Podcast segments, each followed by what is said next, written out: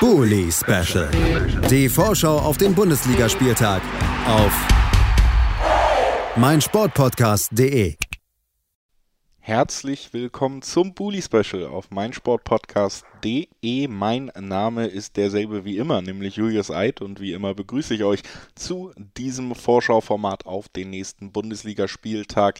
Dieser Spieltag ist Spieltag 12 der Bundesliga-Saison 2022-2023. Heute haben wir wie jetzt in der gesamten Saison auch wieder mehrere Schwerpunkte, über die wir sprechen wollen vor diesem Spieltag. Und der ganz konkrete Schwerpunkt, über den wir direkt sprechen wollen, der heißt Eintracht Frankfurt. Einmal, weil sie am Wochenende ja beim Topspiel beteiligt sind, empfangen Borussia Dortmund. Und zumindest meine Hoffnung ist da, dass es auch ein durchaus verdientes Topspiel werden könnte, was den Verlauf angeht. Und zum anderen wollen wir über Eintracht Frankfurt reden, weil wir es in dieser Saison noch nicht gemacht haben und die ja durchaus auch wieder eine Entwicklung schon durchgemacht haben, über die wir sprechen wollen. Und das machen wir mit Christoph Senft. Hallo Christoph. Gute, hi. Christoph, erste kurze Frage, bevor wir uns auch noch mehr auf die Bundesliga konzentrieren. Wir sprechen am Donnerstag, heißt gestern gab es für dich den Champions League-Sieg äh, gegen Marseille zu Hause zu bejubeln. Hält die gute Stimmung da noch vor? Ja, auf jeden Fall. Ähm, war ein berauschendes Spiel, berauschender Abend, äh, Champions League, Flutlicht, äh, volles Stadion in Frankfurt. Schon was Besonderes, auch nochmal einen Ticken anders als Europa League, ähm, äh, auch wenn wir in den letzten Jahren viele Highlights in der Europa League auch hatten bis zum Titelgewinn. Aber nein, wir haben jetzt in der Gruppe uns nach wie vor eine gute Position herausgearbeitet mit dem Sieg. Ein ähm, bisschen unglücklich, wie die andere Partie ausgegangen ist. Und siehe da, vor dem letzten Spieltag haben wir noch alle Chancen in jeglicher Richtung in der Champions League. Ähm, hätte man wahrscheinlich auch nicht so gedacht. Die Gruppe ist echt knifflig. Äh, knifflig. Aber ähm, ja, erster Heimsieg in der Champions League. Wir haben auswärts in Marseille gewonnen, Punkt gegen äh, Tottenham zu Hause geholt. Also kann sich sehen lassen. Und äh, ja, wer weiß, was nächste Woche Dienstag dann in Lissabon passiert. Das äh, werden natürlich sicherlich auch viele Zuhörerinnen und Zuhörer gespannt verfolgen. Der letzte Spieltag der Champions League nächste Woche. Und äh, wir wollen jetzt aber bisschen mehr auf die Liga-Performance gucken, auf alles, was so ein bisschen bei Eintracht Frankfurt passiert ist. Wie gesagt, wir haben ja länger nicht hier im Format gesprochen, deswegen nutze ich das eigentlich auch immer ganz gerne, weil man dann ja auch ein bisschen ausführlicher die Zeit hat als im alten Aufbau, dass wir vielleicht auch nochmal so ein bisschen gucken, was sich da über die Saison bis jetzt, bis zu unserem Gespräch dann hier im Bully Special entwickelt hat. Bei Eintracht Frankfurt, ähm, ja, gab es so eine typische Sache im Transfersommer erstmal, nämlich den Abgang eines sehr wichtigen Spielers. Philipp Kostic ist gegangen. Ähm, man hat sich lange erhofft, dass er vielleicht doch noch bleibt. Ich meine, die Erfolge der, der jüngeren Vergangenheit bei Eintracht Frankfurt machen den Verein natürlich auch für Spieler attraktiv. Hätte in diesem Jahr auch Champions League Fußball bedeutet. Trotzdem ist, würde ich sagen, einer, wenn nicht der prägendste Spieler der letzten Jahre am Ende gegangen. Wie hast du das wahrgenommen und tat es sehr weh, gerade am Anfang? Ja, ähm, man hat es jetzt aktuell fast schon wieder ein Stück weit vergessen, weil die Mannschaft einen wirklich so überzeugt und berauscht. Aber klar, es war äh, letztendlich hat Kostic mehr gezeigt, als man von ihm erwarten konnte, nachdem er ähm, von Hamburg kam und mit Stuttgart abgestiegen, mit Hamburg abgestiegen. Man wusste nicht, welchen Kostic man bekommt. Das war ja auch noch zu Zeiten von Bobic einerseits gar nicht so lang her, dann doch irgendwie schon weit weg. Ähm, und Kostic hat hier überragende Leistung gebracht. Ähm, aber in jeder Transferphase war Kostic auch Thema Nummer eins, ob er geht, wohin er geht, wann er geht, egal ob Sommer oder Winter. Und dann hat sich halt so ein bisschen zugespitzt. Äh, man wusste vor der Saison schon nicht, also letzte Saison, vor der letzten Saison wusste man schon nicht, bleibt er. Er ist dann geblieben, hat sich entschieden, er ist auch im Winter geblieben, hat dann aber auch, äh, da gab es diese Phase, wo er so ein bisschen rumgebockt hat und sogar einmal gestreikt hat. Das ging dann aber auch alles gut und dann ist die Eintracht überraschenderweise UEFA Cup Sieger geworden und man hatte die Perspektive Champions League. Aber am Ende des Tages hat das ihn nicht überzeugt. Ihn hat äh, mit auch vielleicht das Geld in Italien gelockt spielt jetzt bei Juventus Turin, ist jetzt gerade in die Europa League abgestiegen. Ähm, so, aber er hinterlässt eine große Lücke. Ähm, sportlich, menschlich kann man es gar nicht so einschätzen. Er ist eher zurückhaltend gewesen.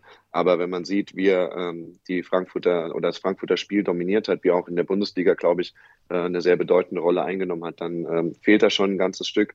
Und die Eintracht, so ehrlich muss man auch sein, hat es nicht geschafft, eins zu eins einen Ersatz zu holen für die linke Seite. War vielleicht auch nicht ganz der Plan, weil man einen Systemwechsel vorhatte.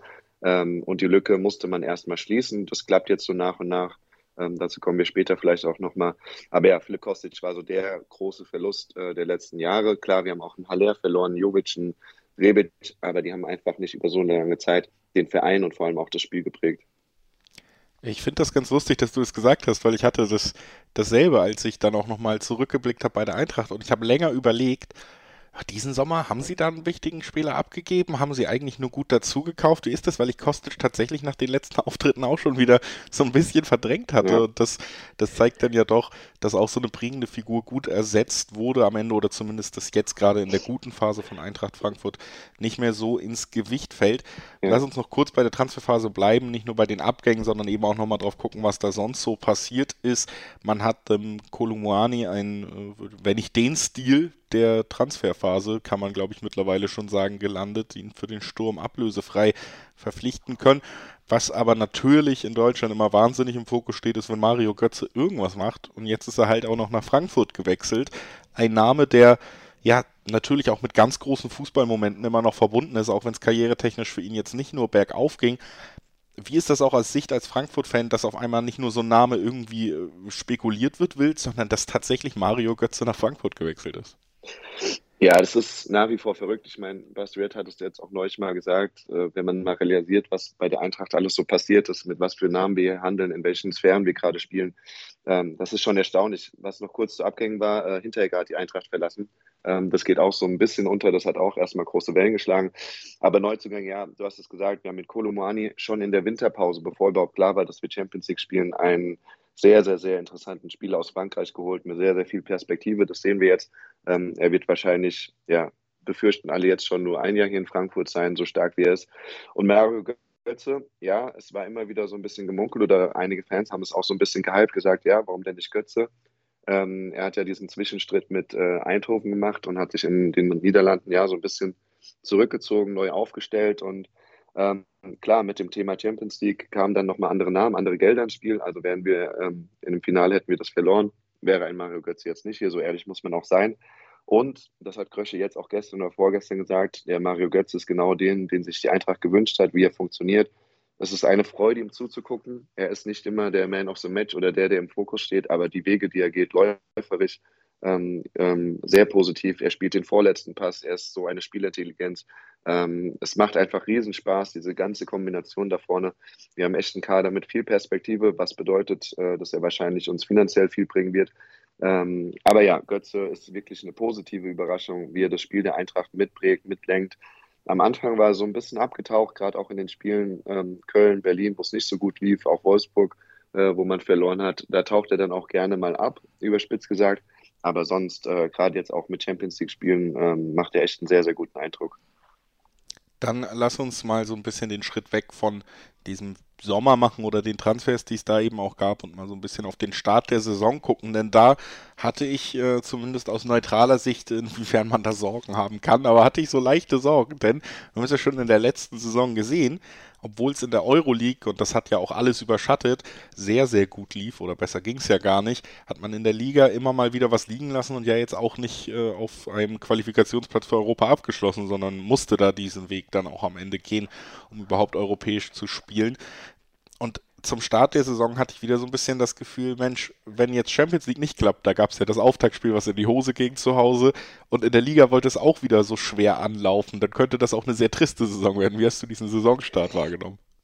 Ja, auf jeden Fall. Ich meine, man kam aus dem Mai mit der Euphorie, mit dem äh, UEFA Cup Sieg, mit den Feierlichkeiten, dann sehr interessante Transfers, aber auch Kostic-Abgang und Hinti-Abgang, das war nochmal emotional so ein Thema. Und wie du sagst, wir sind als Elfte aus der Saison letztes Jahr rausgegangen. Ähm, das heißt, wenn die Champions League nicht wäre, wären wir absolut erstmal im Mittelfeld gewesen, hätten den Pokal. Wir sind gut gestartet im Pokal, überraschend deutlich in Magdeburg, kriegen dann eine Klatsche von den Bayern, wo man damals noch dachte, okay, die Bayern rasieren jetzt die komplette Liga. Äh, und wir sind froh, dass wir wenigstens noch ein Tor gegen die geschossen haben. Aber auch da haben sich schon kleine Anteile gezeigt. Kolomani hat ja schon gezeigt, was er ungefähr kann. Ähm, hat dann im Supercup verloren, das nimmt man jetzt mal aus, aber dann gab es diesen Stotterstart gegen Hertha 1-1, gegen Köln 1-1, schwer getan, unglückliche Video-Assistant-Entscheidung. Und wie du sagst, auch in der Champions League gab es eine sehr deutliche ähm, äh, Niederlage gegen Sporting, die am Ende vielleicht auch zu hoch ausgefallen ist. Dann hatte man ein wildes Spiel gegen Bremen, 4-3 auswärts gewonnen und dann ging es eigentlich los mit dem deutlichen Sieg gegen Leipzig, die wir bisher immer geschlagen haben in Frankfurt, 4-0 dann aber auch wieder unglücklich gegen Wolfsburg. So ein richtiges Nichts-Spiel Wolfsburg aufgebaut. Ähm, dann aber in der Champions League gewonnen. Also es war immer so ein Auf und Ab. Und dann hat sich so eine Entwicklung in der Liga gezeigt. Man hat auswärts in Stuttgart deutlich gewonnen zwischen Champions League-Spielen. Wir haben Union als Tabellenführer geschlagen. Wir haben zu Hause gegen Tottenham einen Punkt geholt, haben dann aber die absolute Delle mit dem Bochum-Spiel gehabt.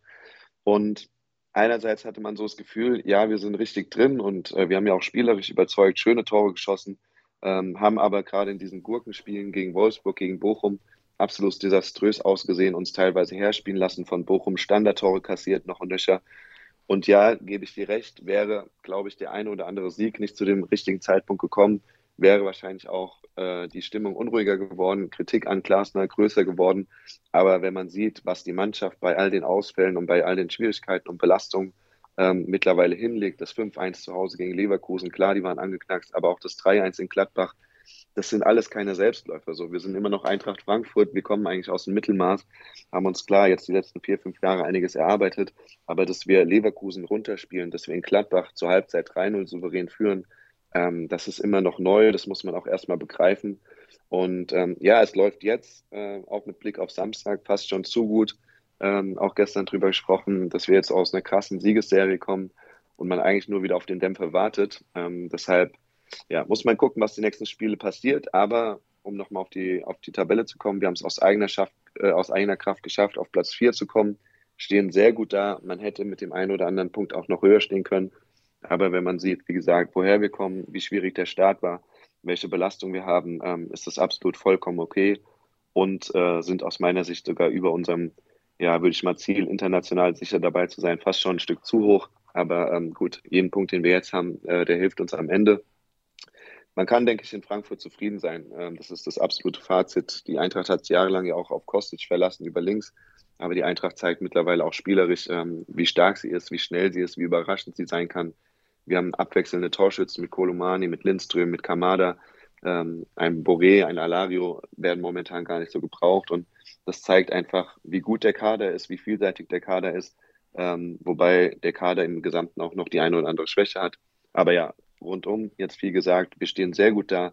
Ähm, in Frankfurt kann man sehr zufrieden sein. Die Frage wird sein, wie lange kann man das halten bis zum Winter und über den Winter hinaus.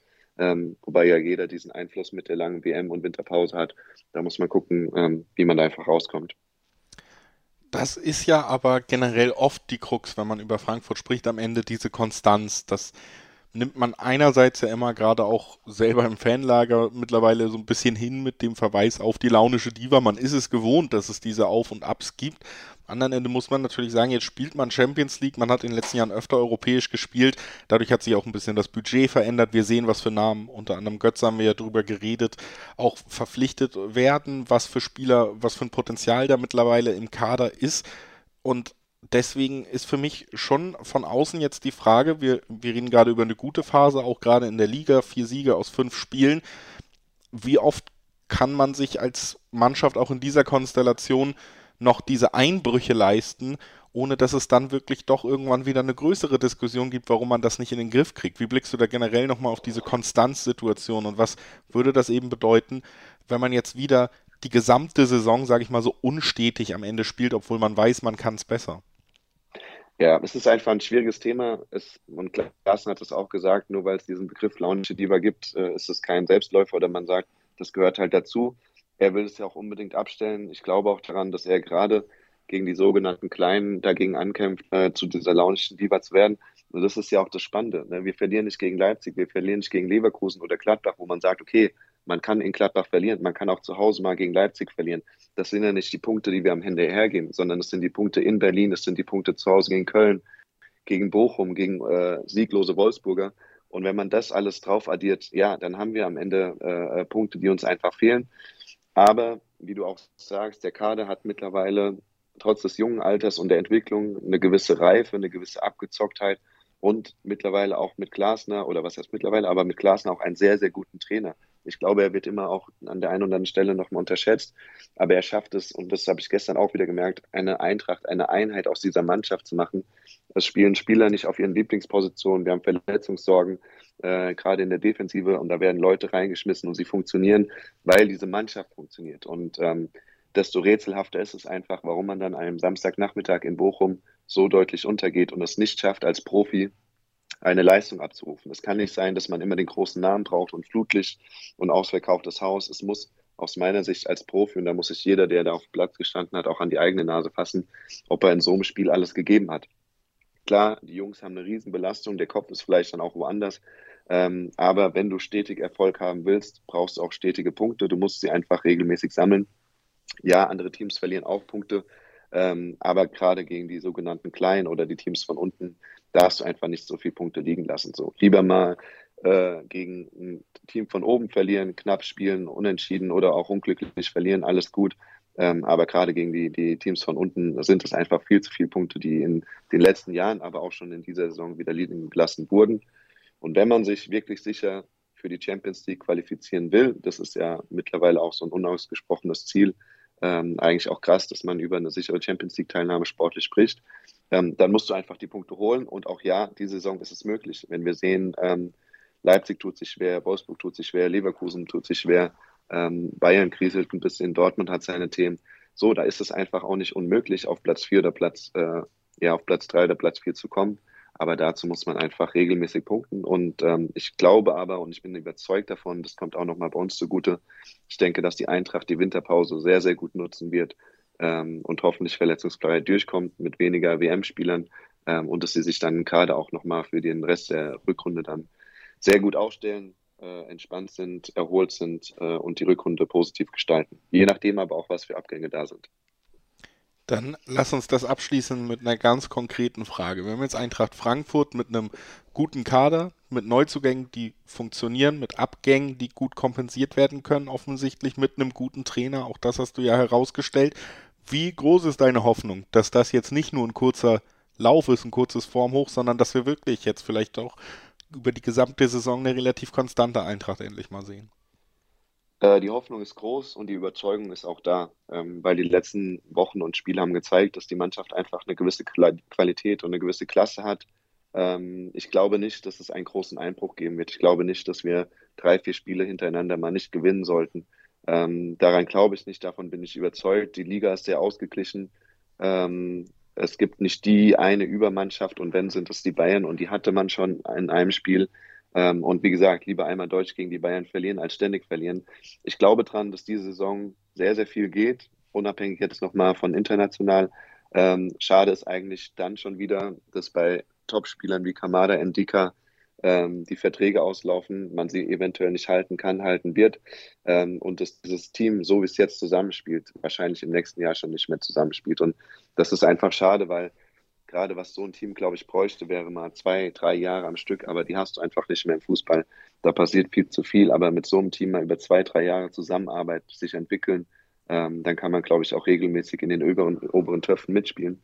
Ähm, aber so bin ich überzeugt davon, dass wir mindestens mal einen einstelligen Tabellenplatz dieses Jahr hinkriegen ähm, und eher aber Richtung Platz 6, 5 und 4 schielen werden. Ähm, das sollte auf jeden Fall sportlich als auch von der Qualität der Mannschaft, von dem gesamten Standing der Eintracht, die sie mittlerweile in der Liga hat, äh, sollte es möglich sein.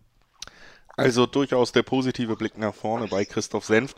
Den machen wir jetzt natürlich auch noch schnell den konkreten Blick nach vorne, denn am Wochenende wartet das Topspiel gegen Borussia Dortmund. Borussia Dortmund wird zu Gast sein äh, schlitterte schon wieder in die ganz große Diskussion zuletzt, konnte sich dann aber wieder ein bisschen befreien, indem man gegen Stuttgart ja deutlich gewann und da auch durchaus engagiert auftrat und dann wie auch im Hinspiel, jetzt auch in der Champions League gegen Manchester City im Rückspiel wirklich wieder einen starken Auftritt zeigte, mit einer sehr, sehr guten Mannschaft mitspielen konnte, einen Punkt behielt, damit auch vorzeitig den Einzug ins Achtelfinale der Champions League klar machte. Auch das ja in diesem Jahr, wenn man drauf guckt, welche Mannschaften unter anderem schon raus sind. Juventus hast du angesprochen, Barca wird nicht weiterkommen, Atletico Madrid wird nicht weiterkommen.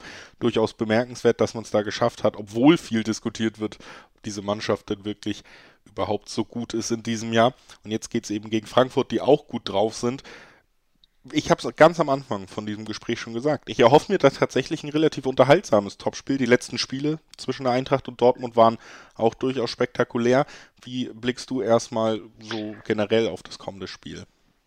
Ja, ich glaube, es wird auf jeden Fall, äh, oder es wird dem Namen gerecht, dass es ein Topspiel ist. Äh, zwei Mannschaften, die, ähm, auch wenn Dortmund ein bisschen geschwankt hat, in guter Form so ein attraktives Spiel äh, bevorzugen, ganz interessante junge Spieler auch haben in beiden Reihen. Ähm, das muss einem auch immer wieder bewusst werden. Und ja, wir haben uns ähm, die letzten Jahre immer interessante Duelle mit Dortmund geliefert.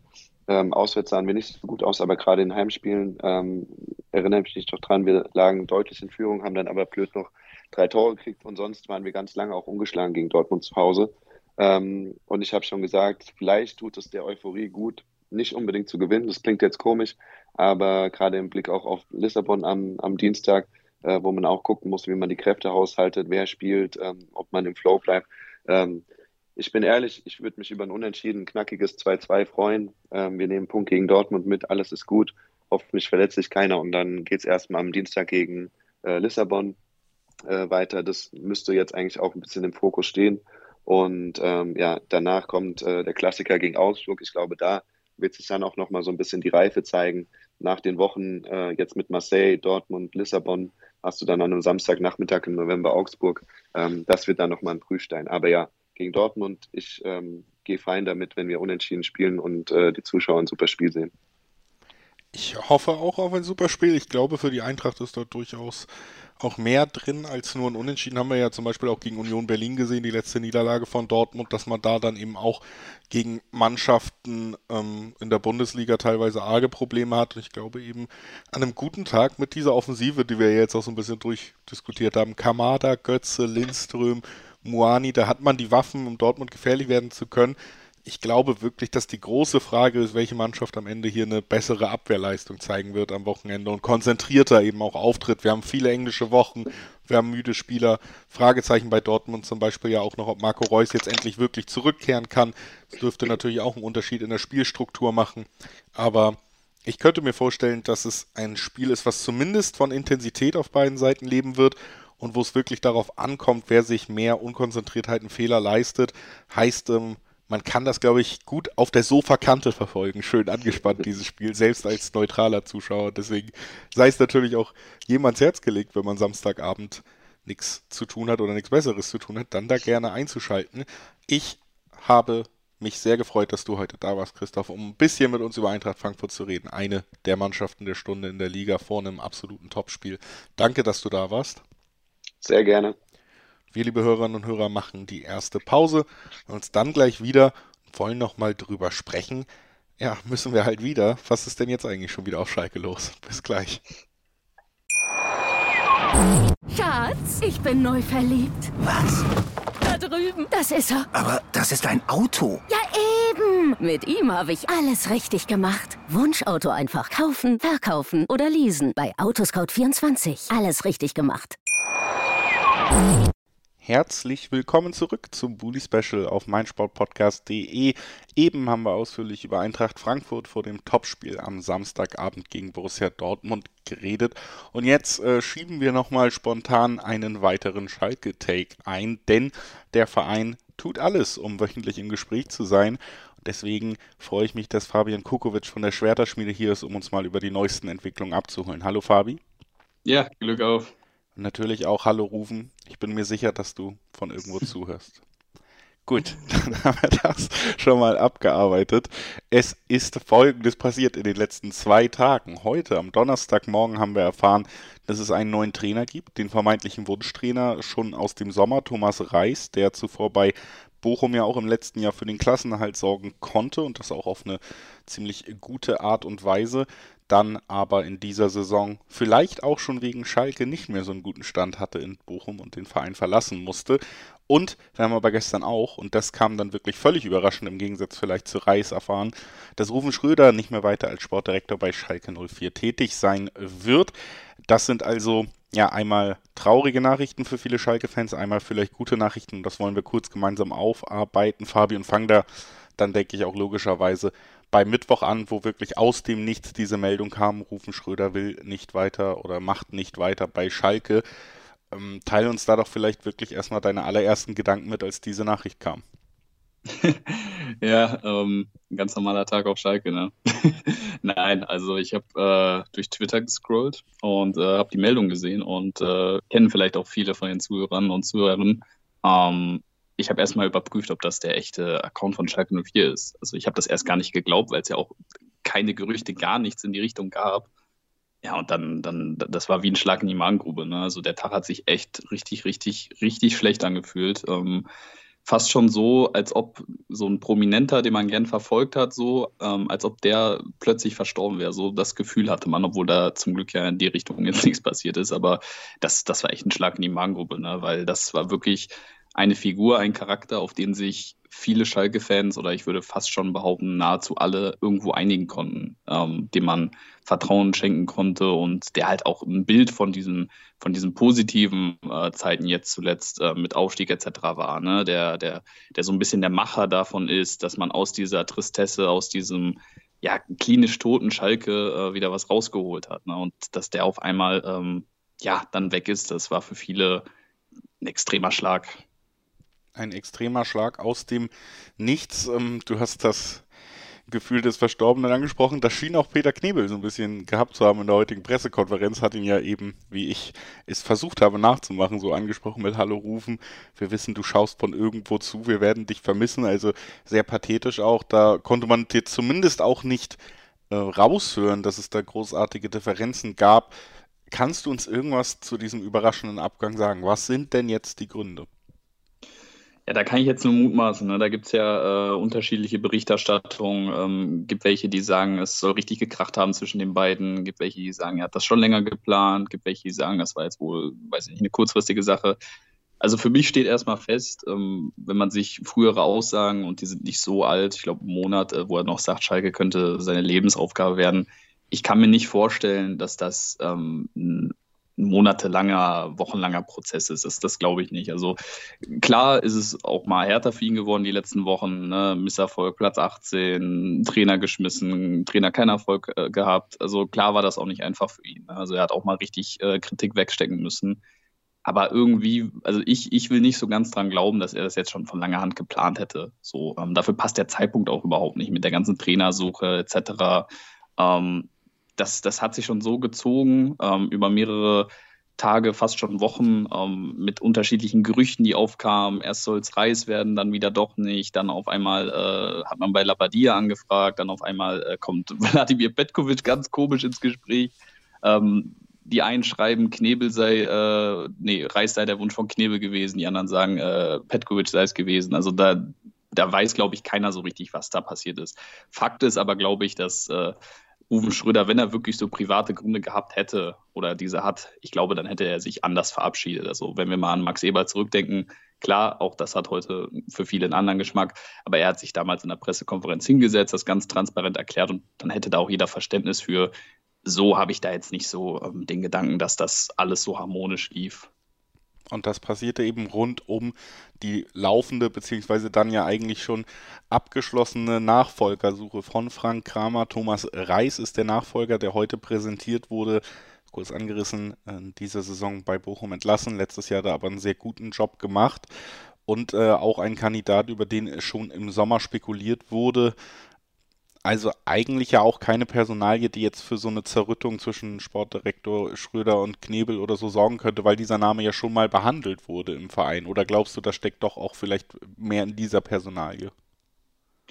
Also ich, ich, ich glaube auch nicht, dass es da jetzt zwischen äh, Ruben Schröder und Peter Knebel da so komplett den, ähm, wie sagt man, das Tischtuch zerschnitten ist. Das glaube ich gar nicht. Ähm, ich glaube einfach, dass dieses gesamte Konstrukt um Schalke, diese, diese, diese Medienaufmerksamkeit jetzt in den letzten Tagen, diese, diese Hitze, dass ihm das vielleicht alles dann an dem Tag zu viel wurde. Ne? Und dann vielleicht noch Differenzen mit Vorstand, mit Aufsichtsrat, weil er andere Ideen hat, die dann nicht genehmigt werden. Das kann ich mir vorstellen, um das mal ähm, kurz abzuarbeiten. Und Thomas Reis, äh, um mal kurz auf ihn zu sprechen zu kommen, ist so ein bisschen der, der der einzige Lichtblick, den viele jetzt haben, ähm, weil er einfach vom Charakter halt auch ähm, eine Lücke, die Schröder hinterlässt, jetzt füllen kann. Ne? Also er ist ja schon ein kantiger Typ, ähm, der auch gerne mal ähm, sagt, was er denkt ähm, und der für mich auch so ein bisschen, wie soll ich sagen, ein bisschen mehr Ruhegebiet verkörpert. Ne? Also er hat er hat, er hat eine Mentality auf Schalke, ähm, den kann man sich gut da vorstellen, den, dem stehen die Schalke-Klamotten, um es mal so zu sagen. Ähm, und hat ja Bochum nicht nur einmal in der Klasse gehalten, jetzt in der Bundesliga. Ne? Kam ja damals in der zweiten Liga auch in einer äh, prekären Situation,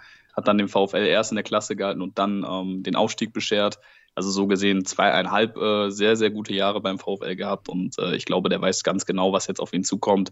Plus dieser Aspekt, dass er eben Teil der Ablöse ähm, selber bezahlt haben soll, beziehungsweise das wurde eigentlich auch auf der PK so halb bestätigt. Ähm, das, das, damit hast du natürlich sofort Sympathiepunkte. Ne? Das ist ja wirklich nicht selbstverständlich. Und äh, ich glaube, er ist wirklich jemand, in den Schalke-Fans jetzt ganz, ganz viele Hoffnungen setzen. Und meiner Meinung nach aber auch zu Recht. Also ich finde, er hat durchaus was vorzuweisen und ist für die Situation von verfügbaren Trainern auf jeden Fall einer der, einer der besten, würde ich schon sagen.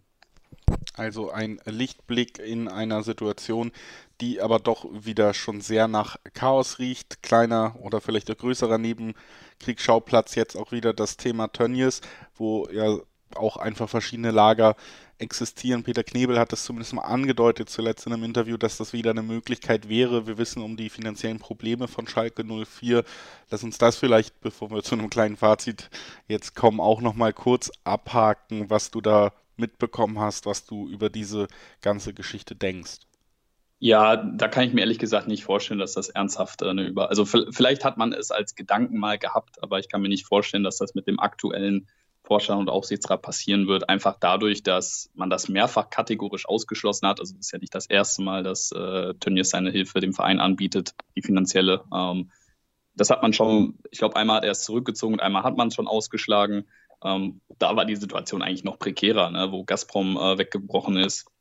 Und äh, zudem ist Axel Hefer, der, ähm, der Aufsichtsratsvorsitzende, kein Freund von Tönnies, also das hat er schon öfters äh, durchklingen lassen. Ich kann mir nicht vorstellen, dass es passiert. Und dafür haben sie sich auch in jüngster Vergangenheit schon viel zu deutlich von ihm distanziert. Und da würdest du einen ganz großen Kredit und ein ganz großes Vertrauen bei den Fans auch ähm, verspielen. Also ich kann mir beim besten Willen nicht vorstellen, dass das passiert. Aber das habe ich gestern auch nicht gedacht, dass das mit Ruben Schröder passiert. Also vielleicht kann man da auch nichts ausschließen. Aber ich glaube es nicht man steht im Moment nicht gut da. Wir haben jetzt auch schon ein paar Streitthemen oder Überraschungen rund um Schalke wieder angesprochen. Nicht nur sportlich läuft es eben nicht, sondern es entsteht auch wieder Chaos in diesem Verein, der da irgendwie so angele angelegt scheint, dass es eben nicht lange ruhig bleibt. Wenn wir jetzt aus dieser Woche gehen, du hast es gesagt, der Lichtblick vielleicht mit Thomas Reis als Trainer, der Schlag mit Schröder, die Diskussion um den Verein, Chaos was ist jetzt dein Grundgefühl, was du mitnimmst in die restliche Saison aus dieser Situation, aus, der, aus dem neuen Trainer? Ist da vielleicht im Gegensatz zum ersten Mal, wo wir in dieser Saison gesprochen haben, wo ja auch noch viel Zuversicht bei dir zu hören war, auch schon wieder deutlich äh, mehr, sage ich mal, Angst eingezogen?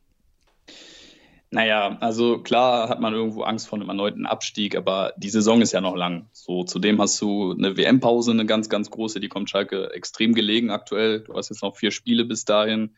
Das sind vier Spiele für Reis, um den Kader kennenzulernen, um zu wissen, okay, wo hapert es vielleicht noch, dass man eventuell irgendwie im Winter noch nachlegen kann. So, und dann hast du äh, eine Rückrunde, wo du alles reinschmeißen musst. Ne? Beziehungsweise, ich glaube, die äh, Hinrunde ist dann ja noch nicht ganz zu Ende, sogar im neuen Jahr. Ähm, also, du hast noch genug Zeit und du hast auch einen Mann an der Seitenlinie, dem, dem viele Fans das Vertrauen jetzt schenken, so, und der die jetzt erstmal hinter sich hat. Und ey, wer weiß, wenn, Son äh, wenn Sonntag jetzt, äh, Schalke hat ein Heimspiel, wird hoffentlich äh, wieder ausverkauft sein oder zumindest mal vor ganz, ganz vielen Menschen. Ähm, wenn da Schalke eine gute Leistung auf den Platz bringt gegen ein sehr gutes Freiburg, vielleicht sogar einen Punkt mitnimmt äh, oder, weiß ich nicht, im, im Fall der Fälle äh, irgendwie sogar drei Punkte mitnimmt, ey, dann hast du wieder eine ganz andere Situation und ähm, das kann sich so schnell ändern auf Schalke. Deswegen abschreiben würde ich da überhaupt nichts. Klar ist die Gefahr da, aber ähm, dafür haben andere Mannschaften und andere Teams auch ihre, ihre, ähm, ihr Chaos im Verein. Also wenn ich da nach Stuttgart gucke, da ist ja auch nicht alles so harmonisch, wie es scheint. Ähm, da ist Schalke auf jeden Fall noch mit allen Chancen, irgendwie das zu packen.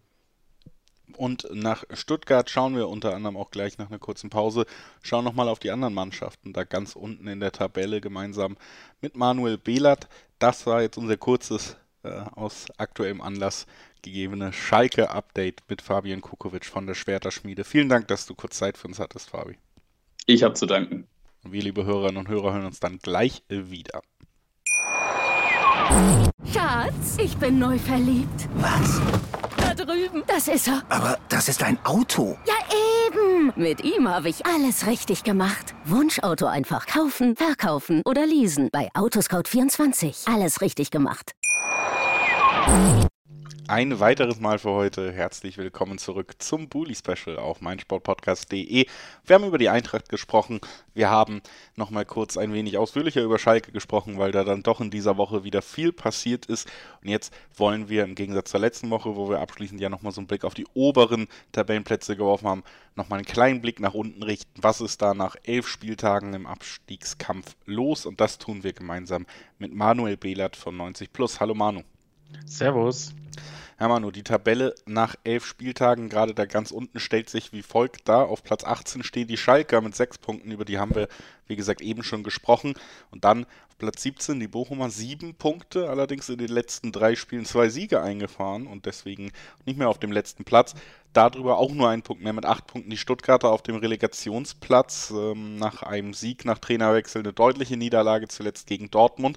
Und dann folgen auch äh, ja, größere Namen schon. Leverkusen steht auf Platz 15, nur ein Punkt vor den Abstiegsrängen. Wolfsburg mit 11 Punkten, Hertha mit 11 Punkten. Augsburg setzt sich dann so ein bisschen ab, 14 Punkte gerade und Werder auf Platz 11 mit 15 Punkten. Das ist so die untere Tabellenhälfte, auf die wir jetzt so ein bisschen den Blick wagen wollen. Vor allen Dingen eben erstmal konkret auf Bochum und auf Stuttgart, weil wir, wie gesagt, auch schon auf Schalke so ein bisschen geguckt haben heute. Und ähm, da direkt die Frage an dich bei Bochum, zwei Sieger aus den letzten drei Spielen. Siehst du da einen Umschwung? Also ist es möglich, dass sie sich jetzt tatsächlich nach einem sehr misslungenen Saisonstart da doch nochmal rankämpfen oder ist die, sage ich mal, individuelle Qualität des Kaders am Ende doch ein zu großer Stolperstein aus deiner Sicht?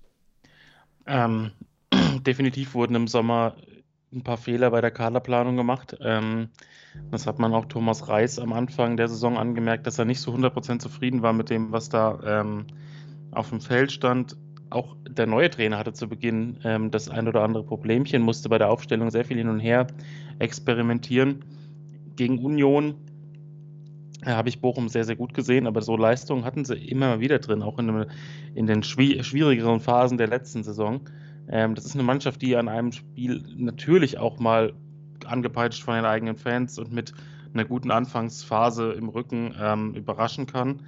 Die Frage nach der Nachhaltigkeit, die wird sich halt erst in den nächsten Wochen beantworten. Also Bochum hat gute Ansätze gezeigt, sie haben auch unter Reis ähm, zu Beginn der Saison hier und da gute Ansätze gezeigt, nur da war dann irgendwann relativ schnell eine Verunsicherung drin. Der neue Trainer hat jetzt ein paar, an ein paar Stellschrauben gedreht, die scheinbar ganz gut funktionieren. Die Mannschaft spielt einen Tick kompakter. Ähm, wobei man in Stuttgart sehr, sehr viele Chancen zugelassen hat, äh, wo Stuttgart das Spiel gewonnen hat. Ähm, aber gerade zu Hause, das ist ja für eine Mannschaft, die im Abstiegskampf steckt, immer sehr, sehr wichtig. Scheint im Moment ganz gut zu laufen. Ähm, wie du schon gesagt hast, die Tabelle unten ist eng. Da sind auch Mannschaften, die eigentlich nicht dahin gehören. Das kann dann im Abstiegskampf extrem interessant werden, weil die einfach nicht, auch von der Kaderzusammenstellung her, nicht auf Abstiegskampf eingerichtet sind. Ähm, deswegen hat Bochum definitiv eine Chance, ähm, sich da unten noch irgendwie zu befreien, am Ende zumindest mal in Richtung der, der Relegation schauen zu können. Aber da muss natürlich mittelfristig sich auch noch was in der Abwehr tun. Also wir haben 28 Gegentore, tatsächlich noch mehr als Schalke. Ähm, daher, daher, muss sich vielleicht noch was verbessern. Aber der Vorteil für so Mannschaften wie Bochum, die jetzt auch nicht über die Fülle an WM-Spielern verfügen, ist natürlich, dass es eine extrem lange Pause gibt. Also du kannst sehr, sehr viel mannschaftstaktisch arbeiten, du kannst sehr, sehr viel individuell mit den Spielern arbeiten, kannst ihnen Regenerationszeiten geben. Ähm, da haben die Mannschaften natürlich einen Vorteil gegenüber so einem Team wie Leverkusen. Also das äh, kann natürlich in der zweiten Saisonhälfte dann auch noch eine Rolle spielen. Wenn wir jetzt äh, auf diese drei da unten gucken, dann machen wir mal den Übergang zum VfB Stuttgart, stehen gerade auf einem Relegationsplatz. Da haben wir auch drei Vereine, die schon den Trainer entlassen haben. Schalke steht äh, seit heute fest, haben wir ja auch eben drüber geredet, Thomas Reis als Nachfolger. Wir haben Letsch bei Bochum als Nachfolger von Reis, also auch so ein bisschen hin und her getauscht. Und wir haben Stuttgart, die haben auch den Trainer entlassen, haben sich jetzt aber erstmal festgelegt, dass sie bis zum Winter mit dem Interimscoach in Anführungszeichen weitermachen wollen. Der ist dann einer von möglichen drei Kandidaten, dass er auch nach dem Winter weitermacht. Also da haben wir im Gegensatz zu den anderen beiden, die da ganz unten drin stecken und die vielleicht auch die größten drei Abstiegskandidaten sind, erstmal auch noch eine längere Zeit, wo Unsicherheit um die Trainerposition herrscht. Ich von außen gesehen finde das durchaus bemerkenswert, um nicht zu sagen, vielleicht auch kritisch. Wie bewertest du das? Ja, genauso. Ähm, ich möchte mir auch gar nicht anmaßen, im Moment zu 100% aufschlüsseln zu können, was da beim VfB intern abgeht. Ähm, da hört man ja Werle, Misslintat, dann funkt im Hintergrund noch der ein oder andere große Name herum. Ähm, mir scheint es zumindest als Außenstehender der Fall zu sein, dass es bei Stuttgart im Moment keine klare Marschroute gibt. Deswegen ähm, kam das ja auch zustande, dass Michael Wimmer jetzt noch einen Moment weiterhin auf jeden Fall Trainer bleibt. Denn ähm, es gab ja zwei klare Kandidaten. Einer war Jes Torup, einer soll Alfred Schreuder gewesen sein, ähm, mit denen auch schon verhandelt wurde. Ähm, wo aber offensichtlich jetzt keine klare Marschroute auch innerhalb der Verantwortlichen herrscht. Und das kann natürlich auch äh, problematisch sein. Ich meine, das Spiel gegen Bochum haben wir gerade angesprochen, da hat für Stuttgart sehr, sehr viel funktioniert. Dann haben sie im Pokal ähm, gegen Arminia Bielefeld gespielt, eine Mannschaft, die sich da schon in den ersten Minuten eigentlich völlig selbst zerstört hat. Und das Spiel in Dortmund war dann, ja, also da war Stuttgart auch einfach nicht gut aufgestellt und auch nicht gut eingestellt. Ähm, Dortmund hatte da eine gute Tagesform, zweifelsohne, aber Dortmund wurde halt auch spielen gelassen. Also ich bin mir nicht sicher, ob Stuttgart bis zur WM-Pause noch sehr, sehr viele Punkte einfährt, ähm, weil ich auch das Gefühl habe, und das ähm, ist im Profifußball ja nicht selten der Fall, dass sich eine Unruhe von oben herab auch in Richtung Team und Mannschaft ähm, ja, verbreiten kann. Ob das jetzt in jeder Trainingssituation, in jedem Spiel einen riesen Einfluss hat, das weiß ich nicht, aber es kann natürlich immer sein, ähm, dass es unter Unruhe ein bisschen schwieriger ist zu arbeiten und wenn sich die Oberen im Verein nicht einig sind ähm, und das teilweise auch noch nach außen tragen mit, mit Aussagen, die sich selbst widersprechen, dann ist das eine schwierige Ausgangssituation. Natürlich wird man bis zur WM-Pause nicht absteigen. Dafür sind es einfach zu wenig Spiele bis dahin. Aber je schlechter die Situation ist und je schlechter die Ausgangslage ist, desto schwieriger ist auch wieder die Basis für einen dann eventuell neuen Trainer, um da zu arbeiten. Sie haben vier der letzten fünf Bundesligaspiele verloren. Ähm, zwar immerhin von den vier Mannschaften ganz unten noch die beste Abwehr mit 20 Gegentoren, aber haben wir halt doch erst ein Spiel gewonnen diese Saison. Also das ist ähm, eine Gesamtsituation, die schwierig ist. Ähm, und Stuttgart muss auf jeden Fall in den nächsten Wochen versuchen, sich da zusammenzuraufen. Das also die Situation bei den Schwaben durchaus kritisch und jetzt können wir ja nochmal den Blick so ein kleines bisschen eben auch nur anheben. Nur ein Punkt von den Abstiegsplätzen weg. Weiter Bayer Leverkusen, davor haben wir dann Wolfsburg. Das sind ja Vereine, einerseits, hast du schon gesagt, die vielleicht nicht unbedingt auf Abstiegskampf ausgelegt sind, was ein Problem werden könnte. Andererseits, die natürlich vom Budget, von den Spielern, von den Namen her, die man da im Kader hat, nicht da stehen sollten. Erstmal generell für beide gefragt, du kannst natürlich gerne differenzieren, wenn du es bei einem anders siehst als beim anderen, aber auf diese beiden Mannschaften geblickt, glaubst du, das könnte ein längeres Intermezzo da unten werden oder werden die sich einfach folgerichtig aufgrund der, der Kaderstärke da dann doch irgendwie lösen können? Ähm, aus Bayer Leverkusen wird man momentan nicht so richtig schlau. Ähm, da gab es zuletzt wieder hier und da ganz ordentliche Ansätze, aber auch diese Vollkatastrophe in Frankfurt. Ähm, gestern beispielsweise beim Champions League-Spiel gegen Atletico waren ein paar gute Sequenzen dabei. Gerade in der ersten Halbzeit Leverkusen schon gezeigt, die können auch Fußball spielen, die können auch mit ähm, Xabi Alonso Schritte nach vorne machen, aber in der zweiten Halbzeit war dann gar nichts mehr zu sehen. Ähm, glücklichen Punkt geholt. Mm, es ist bei Leverkusen natürlich schwierig im Moment, weil die Mannschaft defensiv, egal in welcher Besetzung sie spielt, Fehler macht. Sie macht sehr, sehr viele Fehler, haben 23 Gegentore kassiert.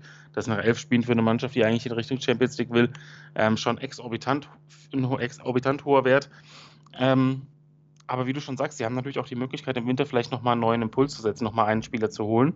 Obwohl der Kader ja eigentlich gar nicht so schlecht ist. Was bei Leverkusen, glaube ich, eine gute Rolle spielen könnte, ähm, ist, dass sie dann auch nach der WM, zwar mit vielen WM-Spielern, aber nach der WM sind ja nochmal vier Wochen oder viereinhalb Wochen Bundesliga-Pause. Das heißt, ähm, da kann man sicher nochmal ähm, taktisch einiges zurechtrücken. Und Javi Alonso soll taktisch ja ähm, sehr, sehr gute Ansätze haben, die jetzt natürlich im laufenden Spielbetrieb sehr schlecht einzubringen sind in so eine Mannschaft, weil du einfach alle drei, vier Tage spielst. Und Leverkusen hat halt einen Faktor, ähm, der eine große Rolle spielt. In der Rückrunde wird Florian Wirtz wieder topfit sein. Also, wenn er eine halbwegs vernünftige Rückrunde spielt, die seinem Potenzial angemessen ist, selbst unter Berücksichtigung der Tatsache, dass er gerade einen Kreuzbandriss hinter sich hat, dann wird er alleine schon zwei, drei Spiele äh, entscheiden und das wird am Ende den Ausschlag geben. Ich glaube nicht, dass Leverkusen bis ganz zum Schluss um den Klassenerhalt zittern muss. Ich glaube aber auch nicht, dass Leverkusen noch ganz nach oben kommt. Auch wenn es jetzt in Anführungszeichen nur neun Punkte auf Platz sechs sind, aber das ist ähm, in der aktuellen Situation sich Leverkusen jetzt auch keine Serie starten. Wolfsburg hingegen spielt das Ganze ein bisschen anders. Ähm, ich bin nicht der größte Fan von Nico Kovac als Trainer. In den letzten Wochen spielen sie es aber vernünftig. Also sie, sie verlieren zumindest nicht. Haben, glaube ich, jetzt viermal nacheinander nicht verloren, drei Unentschieden aber dabei. Ähm, sie haben auch erst zweimal gewonnen in dieser Saison, also das ist natürlich auch, das muss man auch berücksichtigen, aber Wolfsburg ähm, verliert in engen Spielen jetzt nicht die Nerven, bricht nicht komplett zusammen. Ähm, die werden die nötigen Punkte holen. Ich weiß nicht, ob Kovac eine, eine, langfristige Lösung für Wolfsburg ist, aber das ist jetzt auch ein anderes Thema. Ähm, ich sehe da aber andere Mannschaften etwas instabiler als Wolfsburg. Ähm, dementsprechend werden die auch nicht ganz nach oben kommen. Auf gar keinen Fall. Dafür ähm, fehlt es teilweise auch im Kader an der nötigen Klasse auf der einen oder anderen Position und dafür ist der Spielstil auch einfach nicht, nicht ausgereift genug. Dann abschließend, äh, wir haben jetzt quasi über die unteren drei, Stuttgart, Bochum, Schalke geredet. Dann haben wir diesen Trenner mit Wolfsburg und Leverkusen, die da irgendwie so ein bisschen komisch erscheinen. Und darüber haben wir dann ja noch Vereine äh, bis Platz 10 hoch. Die, die Kölner, Werder, Augsburg, Hertha, Vereine, von denen man vielleicht erwartet hätte, dass sie es schwer haben in dieser Saison, die jetzt so ein bisschen über dieser Trennlinie stehen. Aber ja, gerade die Hertha auf Platz 13 natürlich auch nur drei Punkte vom Relegationsplatz entfernt gerade glaubst du, am Ende machen wir, haben wir da ein Dreierrennen quasi um den Klassenhalt mit Bochum, Schalke, Stuttgart oder könnte einer oder mehrere dieser Kandidaten, die ich gerade genannt habe, da vielleicht noch wieder reinrutschen? Ja, das kann passieren. Ähm, da müssen aber viele Faktoren zusammenkommen. Also bei Hertha sieht man definitiv eine gute Entwicklung unter Sandro Schwarz. Da wurden auch im Sommer, finde ich, die richtigen Transfers getätigt. Da passt noch nicht alles, weil da sehr, sehr viele Abläufe geändert werden ähm, mussten, weil Hertha in der letzten Saison, da sind wir uns, glaube ich, alle einig, teilweise einen fürchterlichen Fußball gespielt hat. Und da gibt es jetzt wirklich ein paar Ansätze. Also es gibt einige Ballbesitzmomente, die besser werden. Es gibt einen verbesserten Aufbau. Es gibt ähm, in der Offensive klare Laufwege tatsächlich. Da sieht man sogar mal Angriffe, die auch zielführend sind. Das war in der letzten Saison auch nicht oft so. Ähm, und ich denke, Hertha ist erst am Anfang einer, einer, längeren Entwicklung. Ich glaube, die werden in dieser Saison immer im Bereich 10 bis 14 sich bewegen, aber eben auf einem bedeutend höheren Niveau als in der letzten Saison. Also sie sehe ich jetzt nicht unbedingt gefährdet. Ähm, es sei denn, da fallen nochmal drei, vier Schlüsselspieler aus und du kriegst eine richtig, richtige Packung irgendwo und das macht dann irgendwas mit Selbstvertrauen. Aber wie gesagt, da müssen sehr, sehr viele Faktoren zusammenkommen. Ähm, Augsburg, ja, die haben jetzt drei Spiele in Folge nicht gewonnen.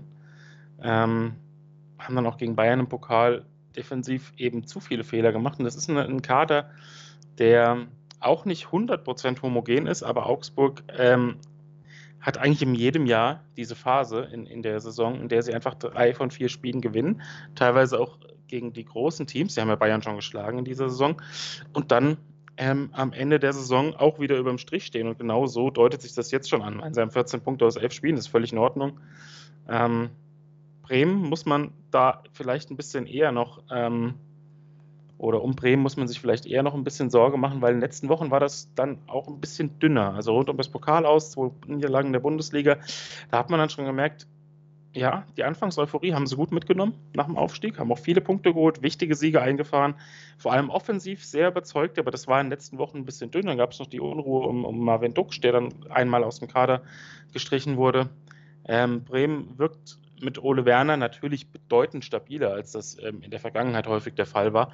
Und ich halte ihn auch für einen sehr, sehr guten Trainer. Aber mit so einer Mannschaft, die gerade zwei Jahre zuvor abgestiegen ist, wo auch noch einige Spieler dabei sind, wo der Kader jetzt gerade vielleicht im Mittelfeldzentrum nicht perfekt besetzt ist, das kann äh, der Fall sein, dass diese Mannschaft bei einer größeren Negativserie reinrutscht. Spielen ähm, am Freitagabend gegen Hertha BSC. Da nicht zu verlieren, wäre schon mal eine sehr, sehr gute ähm, Idee für, für Bremen. Und Köln, ähm, hat zwar die Mehrfachbelastung, hat auch schon teilweise schlechte Spiele absolviert und unter Baumgart gerade so eine erste kleine Mini-Krise, wenn man das so nennen will, wenn man da noch die Europapokalergebnisse ähm, und so weiter mit einbindet. Aber ähm, die gewinnen schon zwischendurch. Also dafür ist die, diese, diese Spielweise einfach ausgelegt. Du wirst irgendwann mit dieser Wucht, mit den vielen Flanken, mit dem, mit den vielen zweiten Bällen, wenn du die Energie hast, gerade auch wieder nach der Winterpause, ist auch wieder ein Faktor, wenn Köln wieder die Tanks äh, auffüllen konnte, werden die ihre Spiele gewinnen. Also da habe ich, bei Köln habe ich, hatte ich vor der Saison ein paar Bedenken, weil ich den Kader nicht gut fand. Ich finde den Kader immer noch nicht überragend, aber was Baumgart da mit, seinen, mit seinem Fußball rausholt, ähm, zumindest jedes zweite Spiel, weil die Konstanz einfach ein bisschen weg ist, ist schon, ist schon ziemlich gut. Ähm, dementsprechend sehe ich Köln jetzt wirklich nicht in, in Bedrängnis. Dann haben wir das komplettiert, den Blick auf die untere Tabellenhälfte und einige spannende Einblicke von dir bekommen. Und deswegen sage ich natürlich auch als allererstes Danke, dass du da warst und uns diese Einblicke gegeben hat. hast. Ja, gerne. Und äh, wir verabschieden uns ins Wochenende zum zwölften Spieltag. Ich hoffe, ihr hattet wie immer Spaß mit dieser Folge. Und ja, auch nächste Woche gibt es eine Folge und die Woche drauf gibt es dann wahrscheinlich zwei, denn da wartet noch eine englische Woche. Also das Programm wird weiter angezogen. Bis dahin, genießt das Fußballwochenende. Ciao. Schatz, ich bin neu verliebt. Was? Drüben. Das ist er. Aber das ist ein Auto. Ja, eben. Mit ihm habe ich alles richtig gemacht. Wunschauto einfach kaufen, verkaufen oder leasen. Bei Autoscout24. Alles richtig gemacht. Bully Special. Die Vorschau auf den Bundesligaspieltag auf meinsportpodcast.de. Schatz, ich bin neu verliebt. Was? Drüben. Das ist er. Aber das ist ein Auto. Ja, eben. Mit ihm habe ich alles richtig gemacht. Wunschauto einfach kaufen, verkaufen oder leasen. Bei Autoscout24. Alles richtig gemacht.